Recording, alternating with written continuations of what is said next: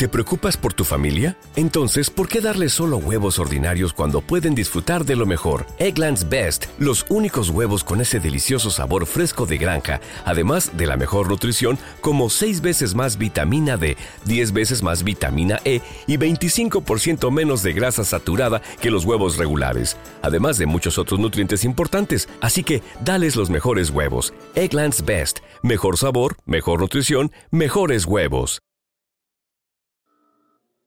El ingenioso hidalgo Don Quijote de la Mancha, Miguel de Cervantes. Capítulo 10. De lo que más le avino a Don Quijote con el vizcaíno y del peligro en que se vio con una turba de yangüeses.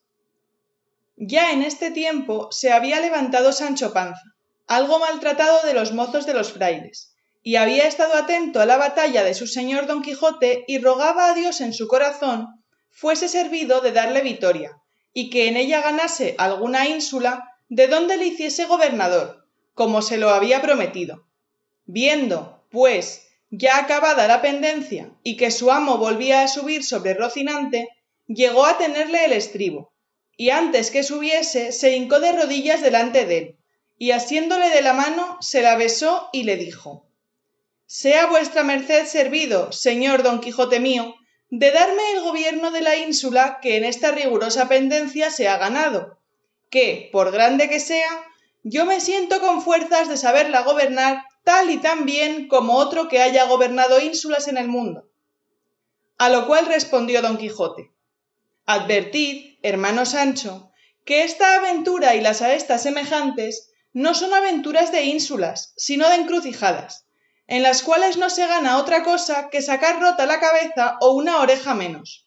Tened paciencia, que aventuras se ofrecerán donde no solamente os pueda hacer gobernador, sino más adelante. Agradecióselo mucho Sancho, y besándole otra vez la mano y la falda de la lóriga, le ayudó a subir sobre Rocinante, y él subió sobre su asno y comenzó a seguir a su señor, que, a paso tirado, sin despedirse ni hablar más con las del coche, se entró por un bosque que allí junto estaba. Seguíale Sancho a todo el trote de su jumento, pero caminaba tanto Rocinante que, viéndose quedar atrás, le fue forzoso dar voces a su amo que se aguardase. Hízolo así don Quijote, teniendo las riendas a Rocinante hasta que llegase su cansado escudero, el cual en llegando le dijo Paréceme, señor, que sería acertado irnos a retraer a alguna iglesia, que, según quedó maltrecho aquel con quien os combatisteis, no será mucho que den noticia del caso a la Santa Hermandad, y nos prendan, y a fe que si lo hacen, que primero que salgamos de la cárcel que nos ha de sudar el opo.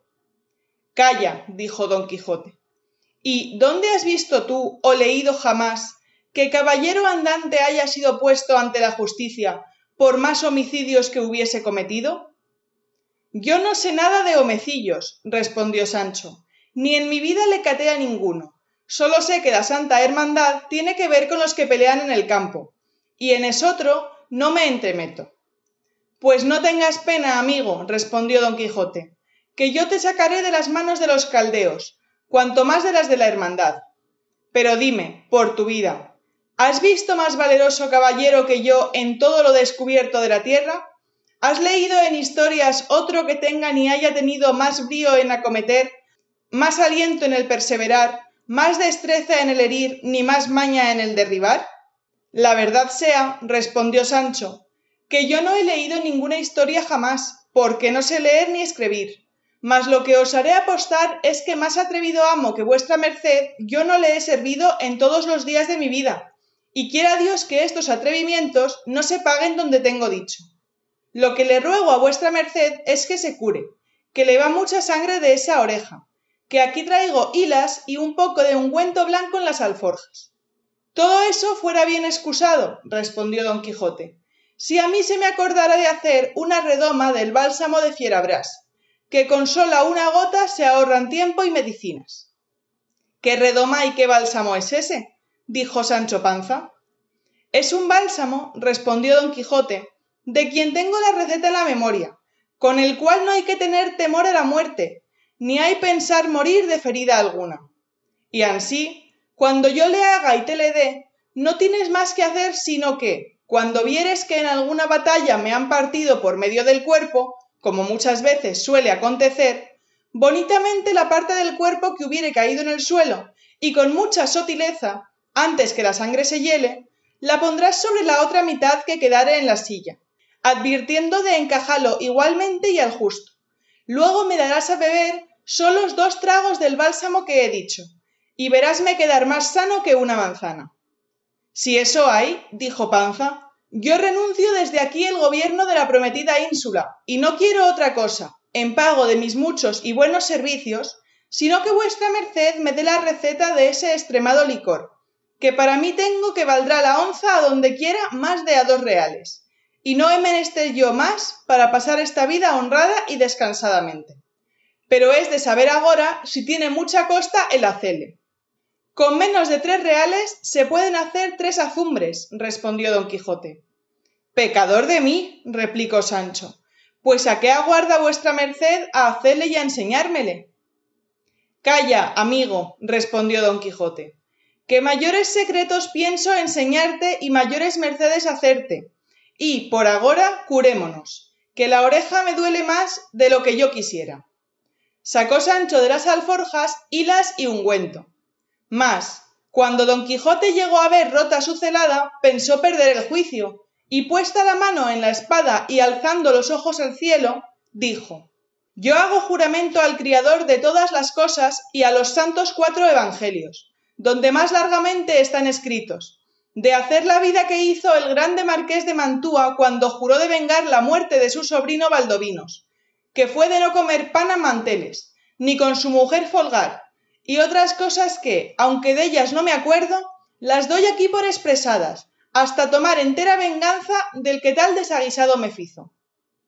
Oyendo esto Sancho le dijo Advierta vuestra merced, señor don Quijote, que si el caballero cumplió lo que se le dejó ordenado de irse a presentar ante mi señora Dulcinea del Toboso, ya habrá cumplido con lo que debía, y no merece otra pena si no comete nuevo delito.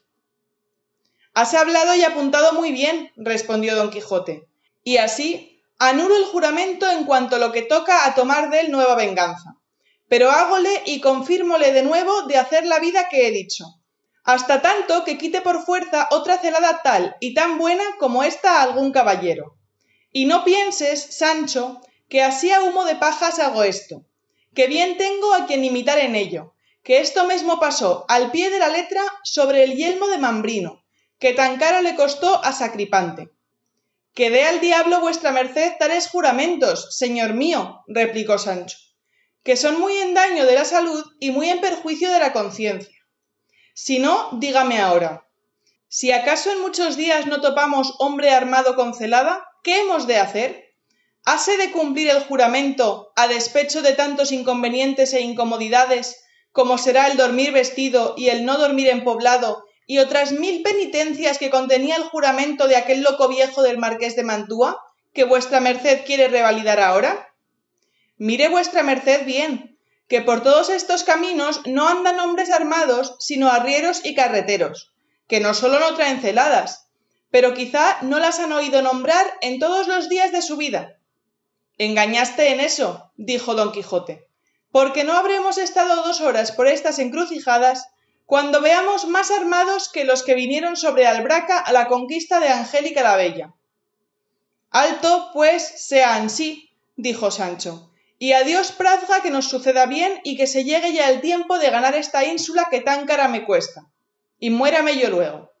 Ya te he dicho, Sancho, que no te dé eso cuidado alguno, que cuando faltare ínsula, ahí está el reino de Dinamarca o el de Soliadisa, que te vendrán como anillo al dedo y más, que por ser en tierra firme te debes más alegrar.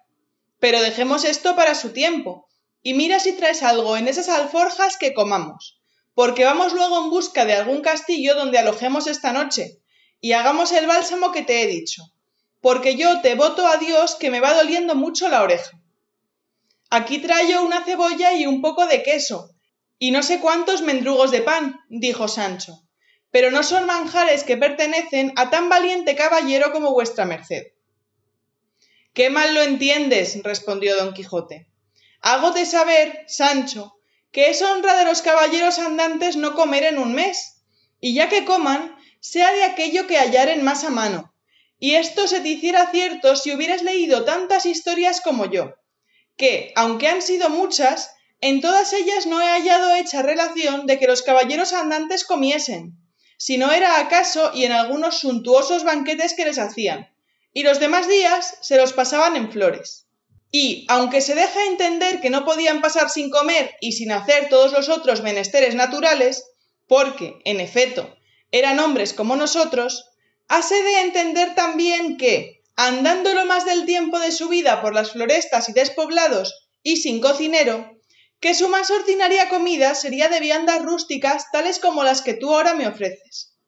Así que, Sancho amigo, no te congoje lo que a mí me da gusto, ni querrás tú hacer mundo nuevo ni sacar la caballería andante de sus quicios. Perdóneme vuestra merced, dijo Sancho, que como yo no sé leer ni escribir, como otra vez he dicho, no sé ni he caído en las reglas de la profesión caballeresca, y de aquí adelante yo proveeré las alforjas de todo género de fruta seca para vuestra merced, que es caballero, y para mí las proveeré, pues no lo soy, de otras cosas volátiles y de más sustancia. No digo yo, Sancho, replicó don Quijote, que sea forzoso a los caballeros andantes no comer otra cosa sino esas frutas que dices, sino que su más ordinario sustento debía de ser de ellas, y de algunas hierbas que hallaban por los campos que ellos conocían y yo también conozco. Virtudes, respondió Sancho, conocer esas hierbas, que, según yo me voy imaginando, algún día será menester usar de ese conocimiento. Y, sacando en esto lo que dijo que traía, comieron los dos en buena paz y compañía. Pero, deseosos de buscar dónde alojar aquella noche, acabaron con mucha brevedad su pobre y seca comida. Subieron luego a caballo y diéronse priesa por llegar a poblado antes que anocheciese, pero faltóles el sol y la esperanza de alcanzar lo que deseaban, junto a unas chozas de unos cabreros y así determinaron de pasarla allí, que cuanto fue de pesadumbre para Sancho no llegar al poblado, fue de contento para su amo dormirla al cielo descubierto, por parecerle que cada vez que esto le sucedía era hacer un acto posesivo que facilitaba la prueba de su caballería. Gracias por escuchar este episodio con Clásicos en Audiolibro. Ayúdanos a llegar a más gente para seguir produciendo cultura gratis. Síguenos en Instagram, arroba Clásicos en Audiolibro. Comparte nuestras publicaciones, dale a me gusta, comenta. Todo eso nos ayuda muchísimo. Gracias y hasta la próxima.